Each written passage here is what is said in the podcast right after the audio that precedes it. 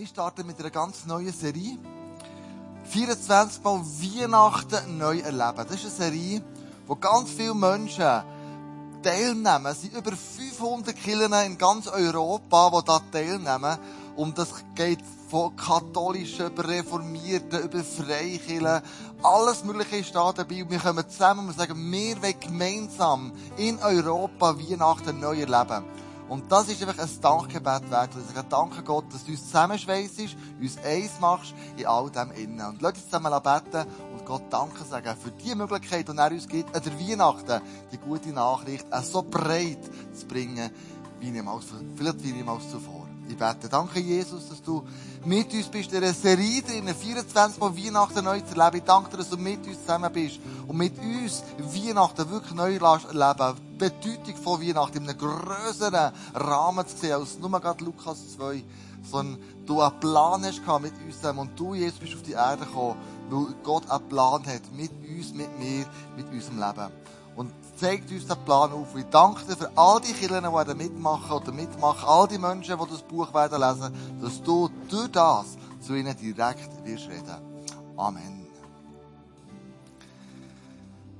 Wow, das ist so cool mit euch zusammen das zu machen. Ich glaube, Weihnachten ist so eine, eine Geschichte, wo wir mit mit, äh, miteinander unter, äh, erleben. Aber das ist eben nicht nur eine kurze Episode. Weihnachten ist eigentlich eine viel größere Geschichte ähm, wo Gott mit uns oder mit dir möchte schreiben. Und zwar vergleiche ich das mal so mit einer, mit einer Serie. Jeder von uns kennt so im Netflix die Serien, wie zum Beispiel ähm, die, die ich als allererstes angeschaut habe, ist Prison Break. Und das ist ja so fünf Staffeln, äh, keine Ahnung, wie viel das da pro Staffel drin sind. Und ich habe mir immer gedacht, was haben die Leute auch mit diesen Serien rum? Das ist doch nicht so spannend. Und dann habe ich mal mich eingeschaut, mal eine angeschaut und habe gemerkt, leck mir, jetzt ist plötzlich am Morgen, um halb drei ist schon, weil wir nicht mehr aufhören mit schauen. Und ich habe gemerkt, wenn ich nur eine Sequenz von dieser ganzen Staffel angeschaut hätte, wäre ich nicht nachgekommen. Aber weil ich die ganze Bild gesehen habe, habe ich immer gewusst, was passiert. Und vielleicht bist ja du auch so eine, eine Serie Junkie. Du hast vielleicht Night Shift geschaut, The Crown, Riverdale zum Beispiel, oder Friends, Emily in Paris, Other Banks oder Grey's Anatomy. Ich keine Ahnung, was du für eine Serie einschaust, aber du musst wissen, Weihnachten ist eine ganze Staffel von A bis Z und nicht nur ein kleiner Ausschnitt. Und wenn wir das nicht begreifen, das Ganze die Bibel aufschlagen, und wir merken einfach, ähm, wir lesen nur die Weihnachtsgeschichte, wir lesen von den drei Königen, wir lesen von Jesus in Krippe, dann merkst du, hä? Das macht irgendwie keinen Sinn. Das ist das Gleiche, wie du bei einer ganzen Staffel irgendwo zurückklickst und denkst, hä? Du kennst die Vorgeschichte nicht und du kennst die Nachgeschichte auch nicht. Und eine Geschichte von der Weihnacht möchte ich rausgreifen, das ist die, die Geschichte von den drei Königen. Das ist vielleicht so Staffel 14 gesagt. Irgendwo Staffel 14 kommen plötzlich drei Könige vor, heilige Könige, Magier, wo, wo zu Jesus kommen, an, seine, an seine Krippe her. Und die Könige, das sind ja eigentlich Magier gewesen, Sterndeuter, Astrologen. Und Gott hat in ihrer Sprache, wo sie verstehen, zu ihnen geredet. Nämlich, sie sind einem Stern gefolgt, man nimmt da über Monate und der Stern ist genau in Bethlehem über dem Stall bleiben stehen. Also Gott hat die Größe gehabt, zu einem Sterndeuter in ihrer Sprache zu reden. Und die Frage ist, wie redet Gott zu dir in deiner Sprache? Was für einen Kanal hast du? Ist es über den Worship? Ist es über die Bibel? Ist es über andere Menschen? Ist es in dem, dass du anderen dienst? Welchen Kanal hast du eingestellt, dass Gott in dieser Weihnachtszeit zu dir reden kann? Und ist der Kanal offen? Ist der auf Sendung auf, also ausgerichtet? Oder ist der im Moment zu? Und ich glaube, wir brauchen, und gerade die neue Generation von jungen Leuten, die brauchen einen speziellen Kanal. Wir als Kirche, uns ist daran gelegen, wirklich einen Kirche zu Impuls für die Zeit und die neuen Kanäle gerade für neue Leute, die frisch im Glauben sind oder neu im Glauben sind, wirklich aufzutun und nicht einfach das Alte immer weitermachen, sondern zu überlegen, was ist, wie können wir einen Kanal auftun, für die Leute zu erreichen, damit sie zu Jesus selber finden. Wenn ich zurückgehe zu diesen Weisen, die Weisen, die haben ja die Wahrheit gesucht. die haben nicht sich mit Spekulationen oder Vermutungen zufrieden gegeben, sondern sie haben wirklich den neu geborenen König der Juden haben sie gesucht und haben nach dem gefragt. Und sie sind in Bethlehem bei einer Krippe, die auch fündig geworden. Die drei Könige und dann die Krippe und dann die Esel oder was immer da ist rum und begeistert sind sie von dieser Krippe gestanden. Sie haben die Energie, sie haben die Kraft, sie haben die Heiligkeit gespürt, die da raus ist von dem Sohn von Gott. Das, was sie gesucht haben, haben sie gefunden. Und ich kann mir so vorstellen, das ist für, für sie ein, ein Akt der Anbetung gewesen. Und sie haben ja dem Königskind, dem Jesuskind, haben sie teure Geschenke mitgebracht. Myrrhe, Gold und ähm, Myrrhe, Gold und Weihrauch. Merci vielmals. Und die ganze Bibel ist ein riesen Schunken, wo ganz viele Staffeln drinnen geschrieben werden nämlich rund 1189 Kapitel, 66 Bücher und es ist über Jahre, wenn nicht Jahrtausende geschrieben worden. Und wir ganz zum Anfang mal zurückgehen, so wie zur Staffel 1, zum ersten Mal, so zum Intro, zum Schauen, was ist da überhaupt passiert. Und wir lesen im 1. Mose 2, Vers 9. Viele prachtvolle Bäume ließ er im Garten wachsen. Also Gott hat Paradies geschaffen. Gott ist dort und hat mit den Menschen, also mit einer Partnerschaft, sie sind zusammen unterwegs gewesen. Ihre Früchte sahen köstlich aus und schmeckten gut. In den Mitten des Gartens standen zwei Bäume. Der Baum, dessen Frucht Leben schenkt und der Baum, der Gut und Böse erkennen lässt. Und wir haben auch so einen Baum, haben wir mal aufbauen hier. Wir haben gesagt, das ist der Baum vom Leben ich weiß, das ist sehr interpretiert und ich weiß, das hat wahrscheinlich nicht so ausgesehen. Aber lass uns einfach mal so unsere Gedanken weitergehen. Der Baum vom Leben, der Baum auch von Gut und Böse, hat Gott in Garten Eden eingestellt. Und er hat gesagt, hey, da gibt ganz viele andere Bäume und von diesem Baum, von diesem Baum von der Erkenntnis, von diesem Baum vom Leben, die solltet ihr nicht antasten. Und damit hat er den Menschen wie einen freien Willen gegeben. Und er ist mit ihnen aber unterwegs in diesem Paradies innen. Gott hat sich mit den Menschen getroffen und ist mit ihnen gewandelt, ist spaziert und das ist so eine krasse Geschichte. Und ich denke, was? Wirklich? Gott, der das Universum gemacht hat. Gott, der vieles geschaffen hat, ist jetzt bei den Menschen und hat sie geschaffen als Ebenbild. Mega.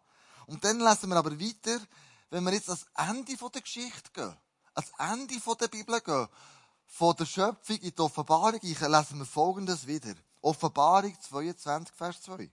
An beiden Ufern des Stromes wächst der Baum des Lebens. Hm. Es scheint, als würde sich die Geschichte vom Anfang wieder wiederholen. Es scheint, dass Gott irgendwo die Geschichte, die am Anfang er geschrieben hat, so die letzte Staffel, sich noch einmal wiederholt.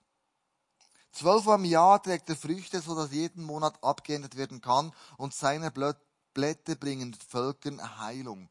Also irgendwie ist da der, der erste Baum vom Leben im Paradies, im Eden. Und dann ganz am Schluss von der letzten Staffel kommt der Baum wieder vor. Wieder der Baum vom Leben. Und wir befinden uns irgendwo dort zwischendrin. Unser Leben spielt sich ab zwischen den beiden Bäumen. Und was bei diesem Baum passiert ist, wird Simon euch jetzt erklären. Danke, Kleusel was in dieser Situation innen passiert ist, was zwischen diesen zwei passiert ist, die ganze Geschichte. Und dir zu illustrieren, habe ich dir einen ganz kurzen Ausschnitt aus dem Roman von Thomas Mann mitgebracht. Und äh, die Wooden Brooks. Und das ist ein Roman, der über 700 Seiten beinhaltet. Du hast elf Kapitel oder elf Teile. Und der Roman, der ist geschrieben worden oder rausgegeben worden 1901, geschrieben worden 1886 bis 1900 ist geschrieben worden, wenn 14 Jahre. Und äh, eine ganz, ganz, ganz lange Geschichte. Und es handelt sich um eine, äh, um eine Unternehmerfamilie. und äh, wo, wo, wo, also um ihren, um ihren Verfall. Und ich lese dir hier aus der Seite 613, lese ich dir einen ganz kurzen Abschnitt vor. Den Sommer 1872 verbringt die Familie in Travemünde, also in Deutschland, wo noch das gesundheitliche Zustand immer in, äh, schlimmer wird. 1873 kommt Hugo Weinscheck aus dem Gefängnis frei. Jedoch kann dieser nicht, sich nicht wieder in den Kreis der Familie einleben und geht schließlich unter dem Vorwand, eine Stelle in England anzunehmen. Indes wird in der Stadt nur noch über die angebliche Affäre von Gerda Budenbrock gesprochen. Sie haben den Senator wohl mit Leutnant von Trotha betrogen. Das Schlimmste für Thomas ist die Unwissenheit, was eine Zeit des schlimmen Leidens hervorruft. Währenddessen wächst das Gefühl der Ohnmacht und Kraftlosigkeit bei Thomas Budenbrock. Und sein Sohn Hanno beginnt ein Gefühl für seinen Vater zu empfinden nämlich Mitleid. Jetzt wissen wir, oder sind wir dankbar, dass der Hugo endlich aus dem Gefängnis rauskommt. Stimmt, oder? Und wir können logischerweise nachvollziehen, warum das die Greta eine Affäre eingegangen ist. Ist ja klar, oder? Ganz ehrlich.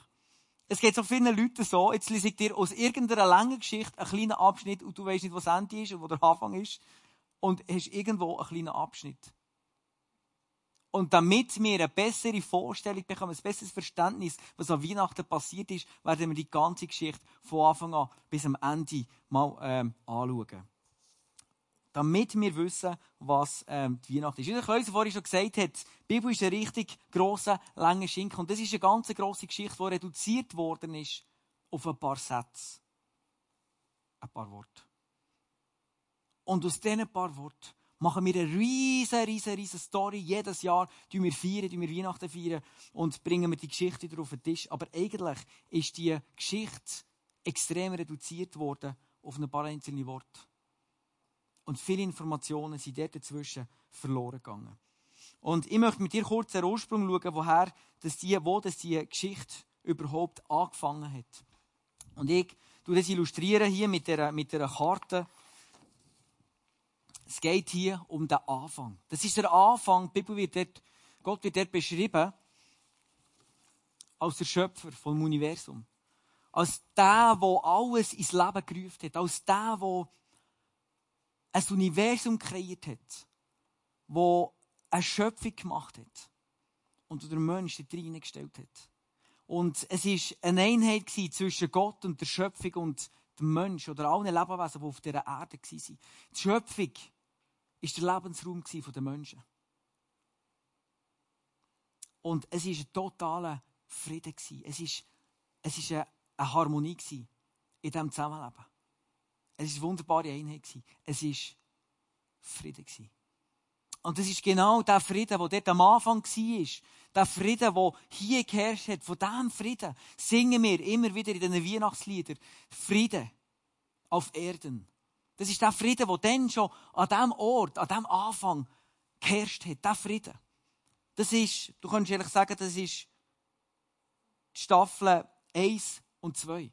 Oder die Folge 1 und 2. Und dort ist der Frieden geherrscht. Und kurze Zeit später, in der dritten Folge, hat schon, ähm, haben es völlig vermasselt, hat es Mensch völlig vermasselt. Aber dann kommen wir nachher noch wieder zurück. Und der Frieden, der ganz am Anfang war, es scheint so, als es der ähm, wieder zurückkommen Jetzt machen wir etwas, was man eigentlich in einer Serie nie machen sollte. Wir gehen ans Ende. Wenn ihr schon mal ein Ende anschauen in einer Serie, nimmt die ganze Spannung draus und du weißt am Schluss, wie der da leben, der wird noch sterben und dort wird diese Situation noch geregelt und dann ist es ein klarer Fall. Aber wir schauen jetzt gleich mal in das Ende hinein. Das ist ihre Offenbarung. Und was nehmen wir daraus aus, aus dem Ende? Was kommt hier wieder, wo wir vielleicht schon am Anfang gesehen, wo der vorhin schon erwähnt hat. Er hat gesagt, es gibt am Ende gibt's wieder einen Baum. Aber der Frieden, der am Anfang in dieser Welt war, und der Zustand vom Frieden, der sollte am Ende auch wieder stattfinden. Und wir lesen für das in der Offenbarung. Er wird bei ihnen wohnen, Gott. Und sie werden sein Volk sein und Gott selbst wird bei ihnen sein. Er wird alle ihre Tränen abwischen. Und es wird keinen Tod und keine Trauer und kein Weinen und keinen Schmerz mir geben. Das ist der Frieden, wo wir ganz am Anfang hatten, der wird am Schluss wieder in die Welt hineinkommen.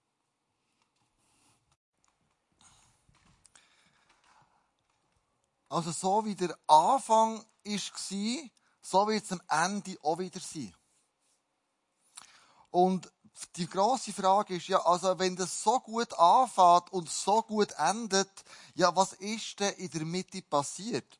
Was, warum ist denn so vieles schiefgegangen? Es fühlt sich ja uns bei der Welt so an, dass vielleicht, vielleicht nicht einfach so toll ist und wunderbar. Irgendetwas ist schiefgegangen. Und ich glaube, da können wir folgendes Plakat führen. Und zwar ist ich, gleich nach dem Anfang, haben sich die Leute entschieden,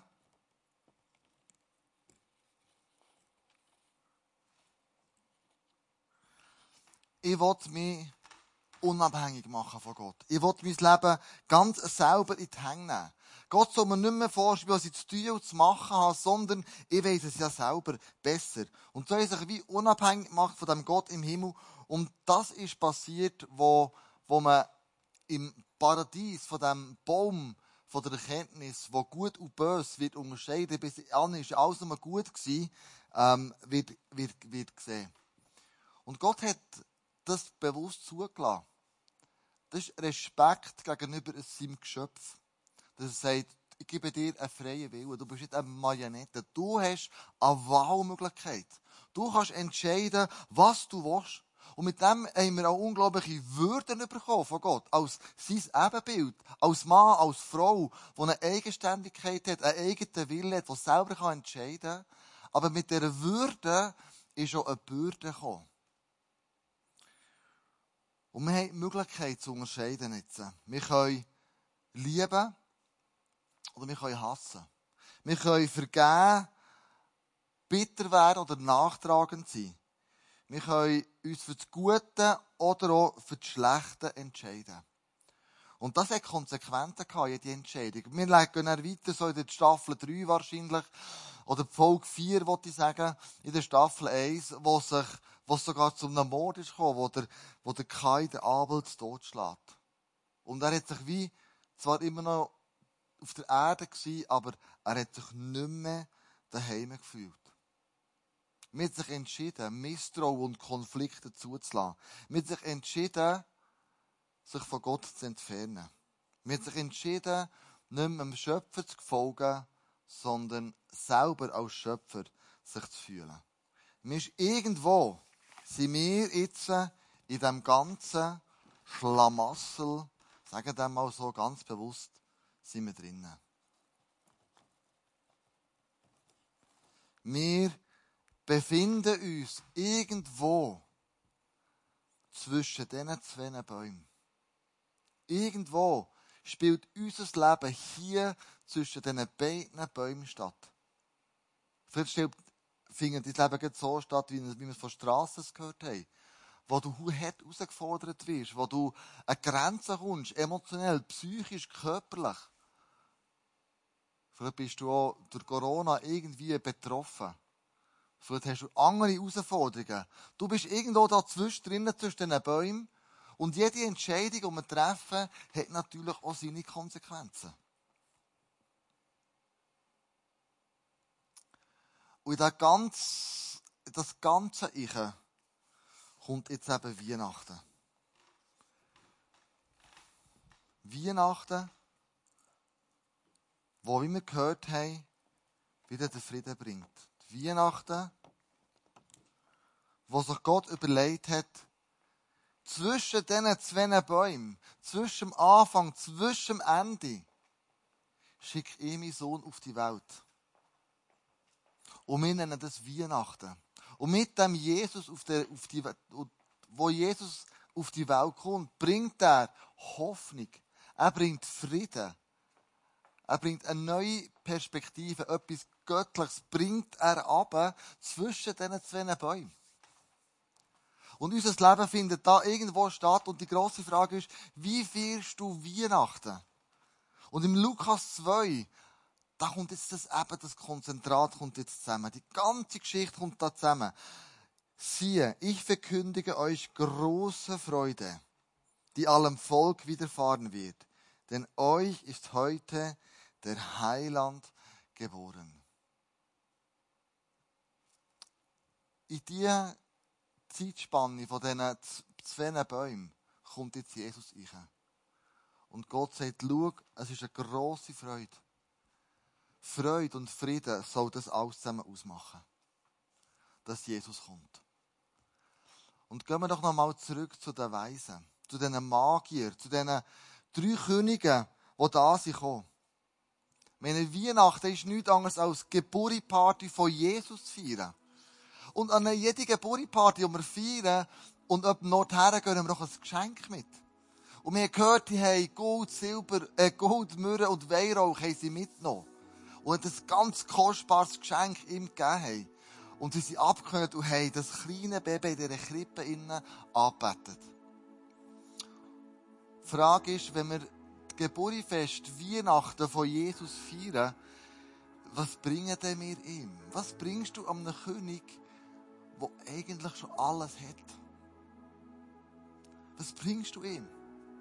Welches Geschenk würde ihn am meisten freuen? Und glaub mir, es gibt, glaube ich, vier Sachen, die Jesus noch nicht hat. Erstens, schenk ihm dein Vertrauen. Glauben, haben wir gehört, ist etwas Freiwilliges. Wir sind nicht irgendwelche Marionetten, sondern wir sind eigenständige Männer, Frauen, Jugendliche, Kinder.